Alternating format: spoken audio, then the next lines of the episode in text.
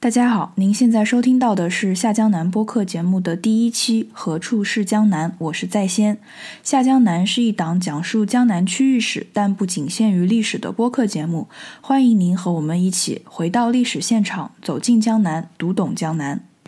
在第一期节目开始之前，我好像应该先介绍一下这个播客和我自己。啊、这是一个一档历史主题的播客节目，我希望从史料出发来探讨江南文化。这个文化是一个很广义的概念，呃，什么社会史、政治史、经济史、制度史、女性史、医疗史，呃其实很多话题都能套进去。嗯，江南有什么样的生活，什么样的消费，有什么样的宗教，什么样的艺术？嗯，它为什么一度如此繁荣？资本主义萌芽，哎，当然这个是打引号的。为什么会首先出现在江南？它又是怎么衰落的？其实江南身上有很多的题目都很吸引我，而且这是一个我个人很有感情的地方，我能感受到江南文化对我们现在的生活仍然是有影响的。所以这个节目的初衷对我来说也是一个对江南的理解逐渐加深的过程。嗯、也希望有更多的人能来到江南，嗯，了解江南。呃，节目的形式就是每一期我们会呃做一个与江南有关的专题，比如江南的科举、江南的古镇、江南的美食，然后提供一些历史现场、一些仍然可以去实地感受的内容。我们也会推出以某个地方为专题的节目，你可以把它当做旅游指南来使用。那我说完了，下面就是我和本期嘉宾 HB 对“何处是江南”这个话题的讨论。本期节目我们请到了一位嘉宾 HB 老师。大兴老师好，大家好，各位听众大家好。那我们这是第一期嘛，嗯就先来讲一讲这个播客是讲什么的。这是讲乾隆皇帝，然后选择择江南这个区域，呃，一个是呃，我就一直长期生活在南京嘛，嗯然后连念大学都没有走出江苏，所以我就长期生活在江苏。 应该都没有跨过长江吧？没有，对，嗯，所以虽然我不能，我严格意义上来说，并不是江南人，嗯，所以我对江南其的实兴你趣算呀，你为什么不觉得自己不是呢？你如果是长江以南的话，那就算了。勉强可以算，但是那个核心的江南，嗯，太湖沿线，对，应应该不能算。嗯哼，对，所以最开最开始是一种学术上的兴趣，是先有兴趣，然后才学历史，还是先学历史才有兴趣嗯、应该先学历史才有兴趣吧？ ？OK，嗯，所以你选历史的时候，完全不想学的啊。没有啊，就是，OK，对历史的兴趣是对历史那个文本、那个哦文献东西的兴不是趣，对历史现场的兴趣。对对对，就是不是对物品啊，嗯或者是具体的遗迹啊、遗物啊那种兴趣。嗯，我现在对博物馆物品也没有什么兴趣，嗯就是我我我也不会想要去收藏啊，就是我呃也，是，嗯我觉得好看的我会欣赏一下，对对，但没有那种心灵相通的感觉。对。嗯，我觉得历史现场比较有心灵相通。对我，我只是对那个物背后的物跟人的关系，就是嗯故事，人，嗯就是学历史关注的还是人。怎么说呢？这是一个历史主题的节目，所以所以聊的主要是六聊六聊六聊很多啊，比如说一些故事啊，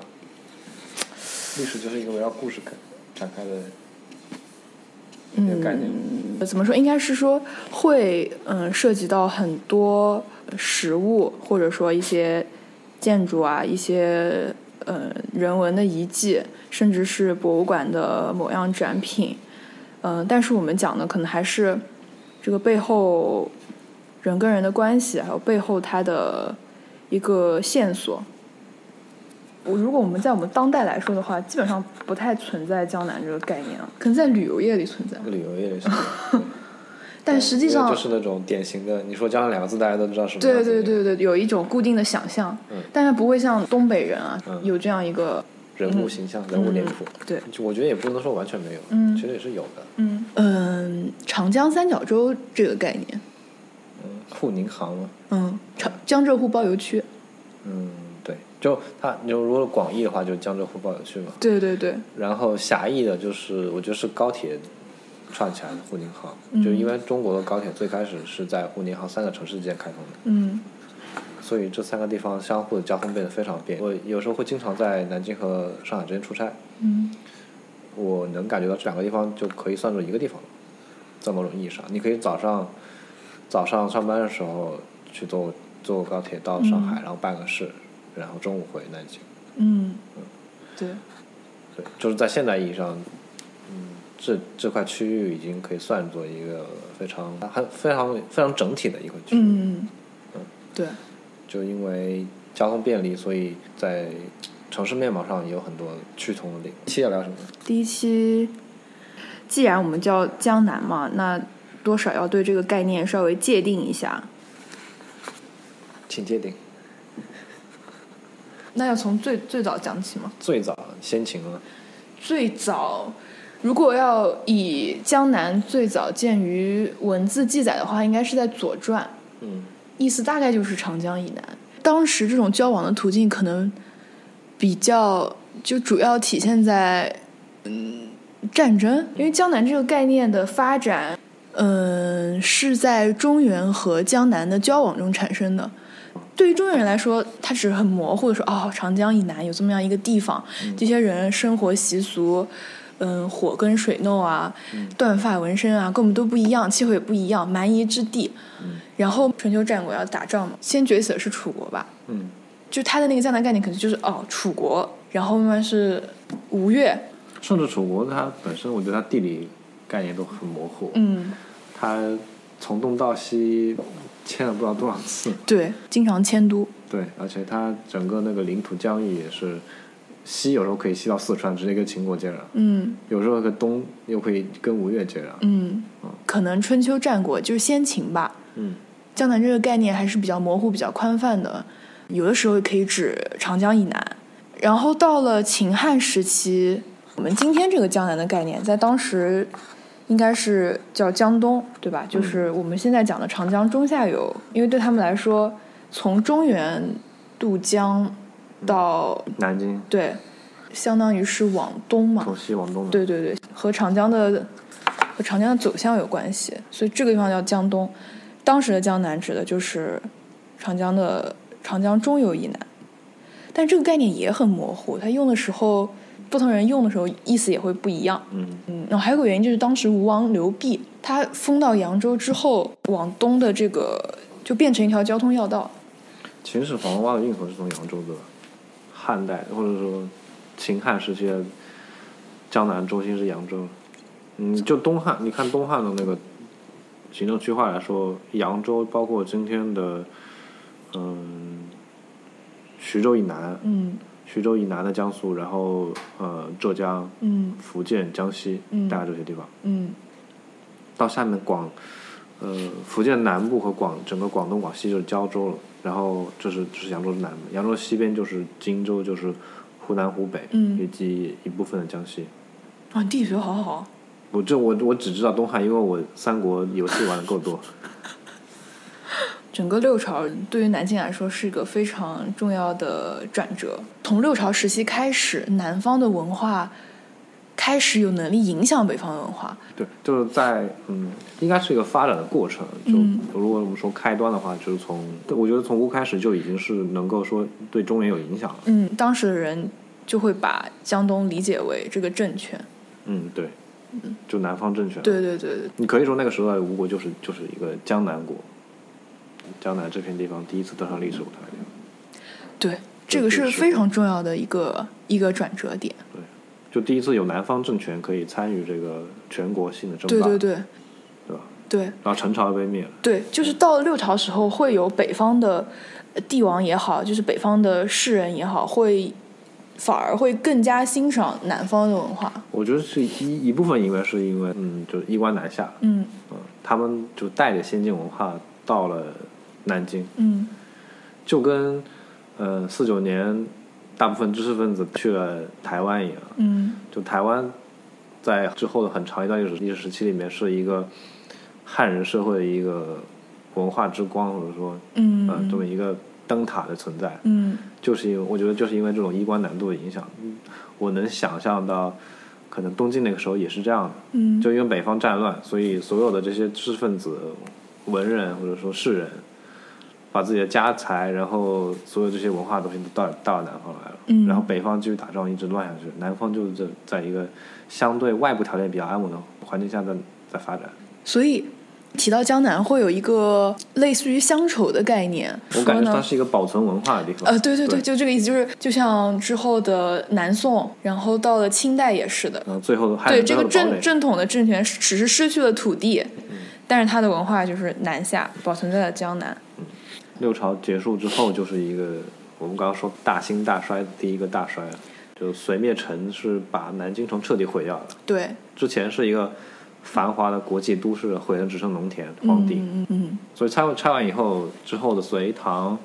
江南中心其实都在扬州。对对对，对，因为南方苏州还没有兴起，嗯然后南京已经被拆平了，就只剩扬州了。南京跟扬州有一点像，互相就是南京上来，扬州就下去，扬州下去，扬州上来这样嗯关系。对，因为两个地方太近了。嗯，呃，应该是唐代有了江南道的这个行政概念，嗯，划分天下为十道，然后就划出了一个江南道。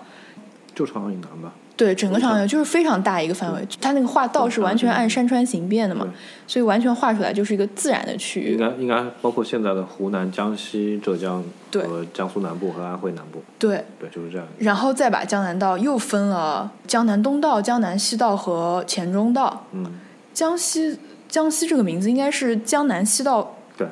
简称呃，对，但是江南西道后来又再分了。就分了湖南和江西嘛。嗯，对，分了湖南和江西。但是我唐们要聊的这个地方还是在嗯，所以江南东道。对呃江南东道，也依旧是包括扬州、南京和苏州三个地方为中心的这一块区域嘛。就是当时的扬州应该是中国除了呃长安以外第二大城市了。我之前在扬州博物馆看他们那个唐城的那个复原的面貌，就是那个城是完全按照长安的规制来的，也是有各种多少坊多少坊之类的。嗯只是大小上比长安城要小，嗯，而且它的便利在于它在一个东南港口的位置，那个时候长江是可以从海，就是从东海直接进到长江里面的，嗯就是那个冲击的海岸线还没有这么，没有入海那么深，嗯那个时候上海都没有对吧？应该说，嗯对，上海都还是在海里，嗯所以扬州的话基本上可以算作一个全国的东部港口的位置，就相当于今天的上海。嗯。扬州当时是商业中心，也是一个贸易港口。但我觉得那个时候的这个南方的这种文化独立性并不明显。嗯就是说南方有批文人，嗯或者说嗯有嗯某个什么学派或者之类的，嗯或者说这边的风土人情会比较独特。我感觉我读这一段历史的时候，很少有这种好像很少有很有影响力的儒家的学派。嗯。看唐宋跟明清就完全不一样，明清虽然也是大一统，嗯但是南方就是有它的那个独特性所在。嗯嗯，但唐宋就好像这块地方没有登上历史舞台。嗯我觉得可能可能跟隋朝的毁就是毁灭也有点关系，就是隋朝对南京的毁灭。嗯，对。另外一方面，这个时期经济重心也还是在北方，嗯，对所以北方的经济还是全面优于南方的。对嗯对，因为那个时候就是农业为主嘛，嗯谁地多谁就有钱。，对北方全是可以耕作的平原，南方全是山。对，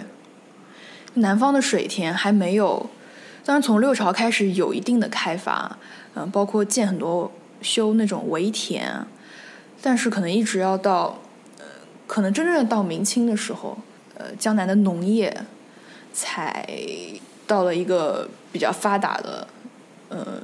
而且呢，我觉得就明清来说，嗯，有一个比较大的事件就是苏州的崛崛起。起。对，嗯苏州成一个从一个就是县到一个国家，中国第一城市这么一个地方嗯，地位。当时苏州就可以说是一个全国性的中心城市。嗯，呃，也伴随着南京从一个全国性中心城市到一个县的过程。整个对于中国古代历史啊，就是尤其是明清史，嗯江南就是一个绕不过去的话题。嗯，因为它可以说是整个传统中国当时最发达的一个区域。你会在这个地方看到，嗯，整个中国一些最新的、很新鲜的事物，都会首先在这，首先出现在江南。 那么就明清时期的江南是不是就已经是我们现在见到这种，或者说人们想象这种这种经典的江南形象？就比如说现在去一个江南古镇，基本上都是明代的，对吧？或者清代的。嗯，中应国嗯该叫市政吧？市政是明清江南特别大的一个特点。嗯我觉我觉得你从这个角度就可以看出来，南京不算江南，因为南京基本上没有什么市政，嗯，对旁边没有什么古镇。对但整个江南的核心区域当时市政对特别的多，而且增长特别的快。啊，这种小城市遍地的感觉。对，这种镇呢，有一点相当于是一种贸易集散中心，嗯但是它又有一些专门性的市政。嗯嗯、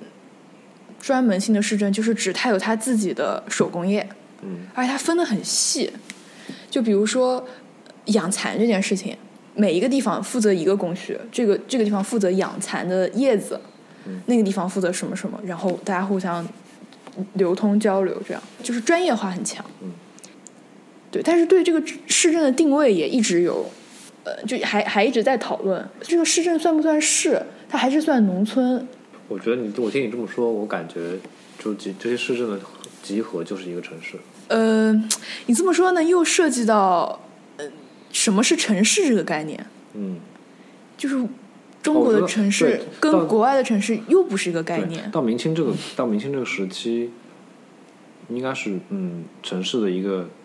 城市概念的一个变化一个嗯时期。就是我觉得，呃，往前的话，城市的概念就跟欧洲那种城市是一样的，城墙之内就是就是一个堡垒型的一个地方。政治军事型的，对一个堡垒性质嘛。那苏州就非常的现代，嗯就是它城墙不是一个一个分，不是它的界限。嗯你跟你刚刚讲那种就是市政的概念，我觉得就特别像今天现代城市的景观了。就中心有一个非常大型的苏州苏州城，嗯然后我周边有一些小的郊县，比如说南京周边的江宁、嗯呃仙林这些地方。你说它是农村吗？就完全不，它所做事情以及人的生活面貌都是城市的面貌。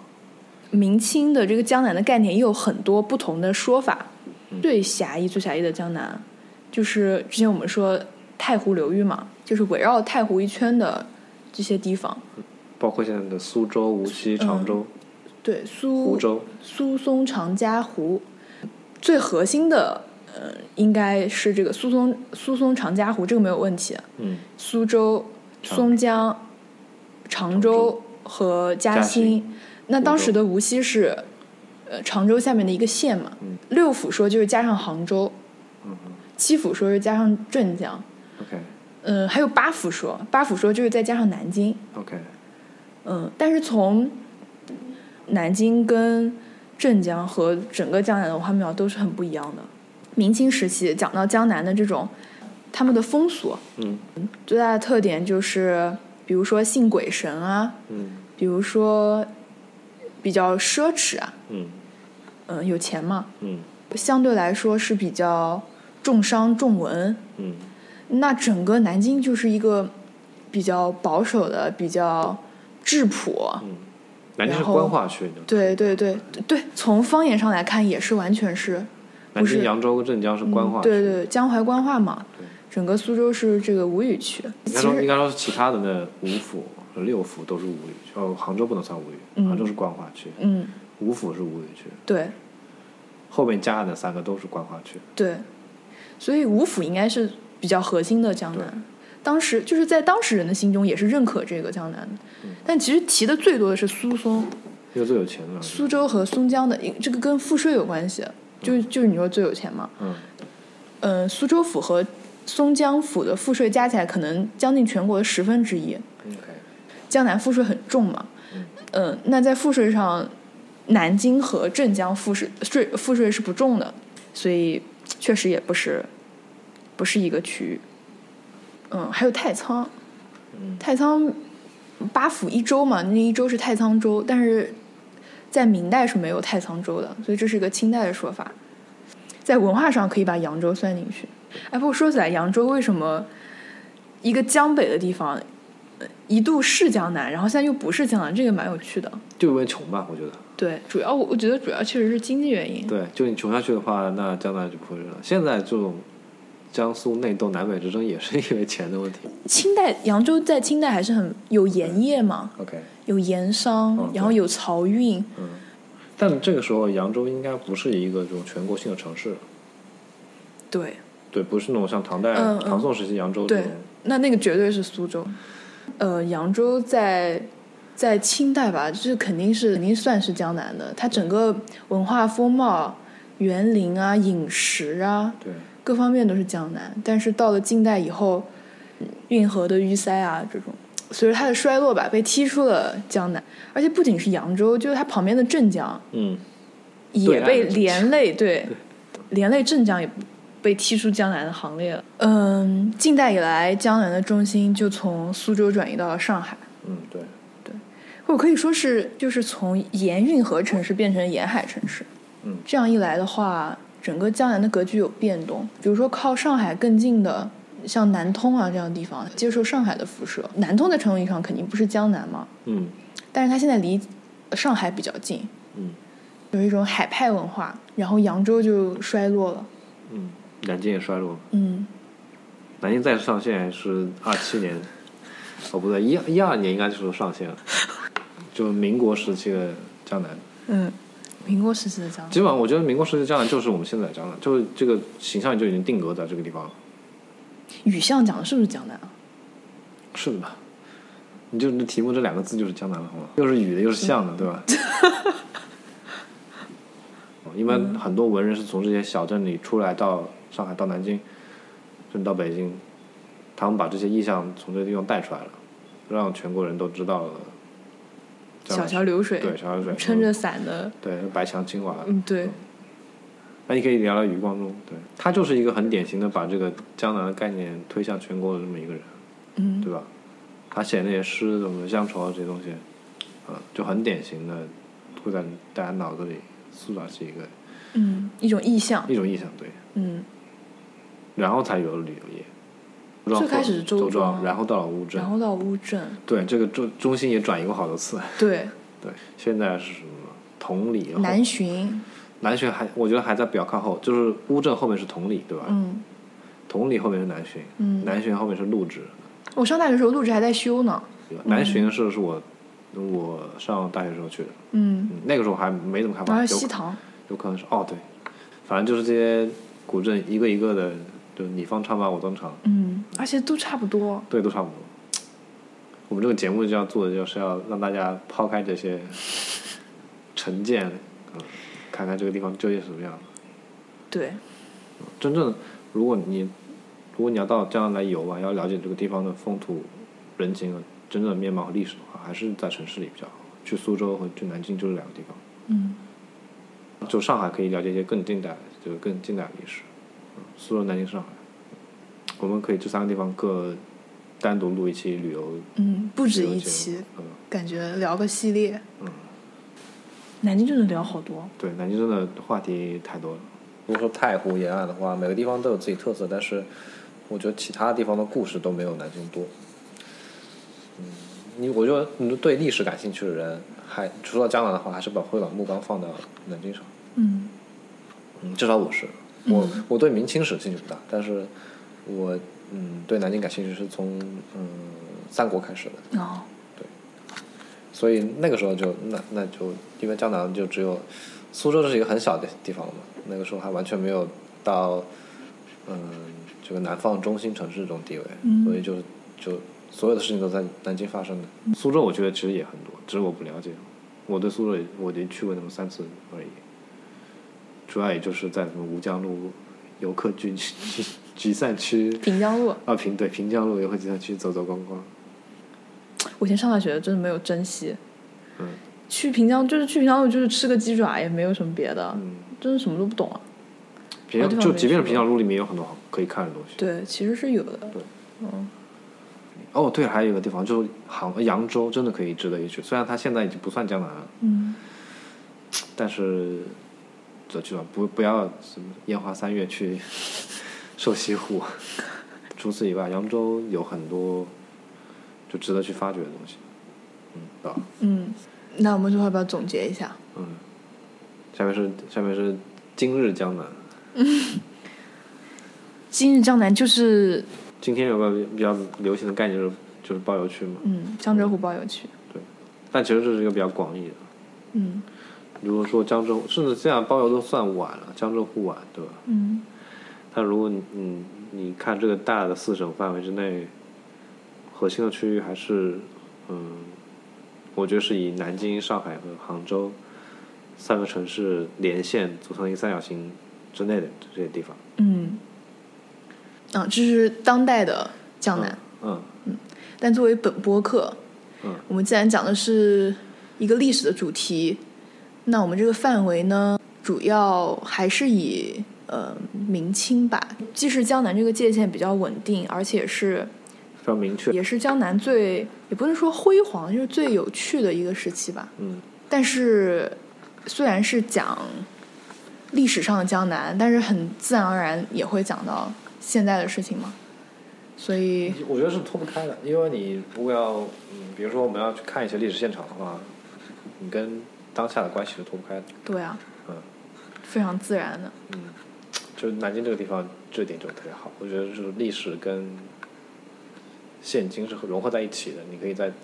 现在很多生活中去感受到历史中的一些对对对人和事，有这种感觉。对嗯非常非常契合本播客的气质气场。第一次做节目，最后发现忘记录结尾了，所以就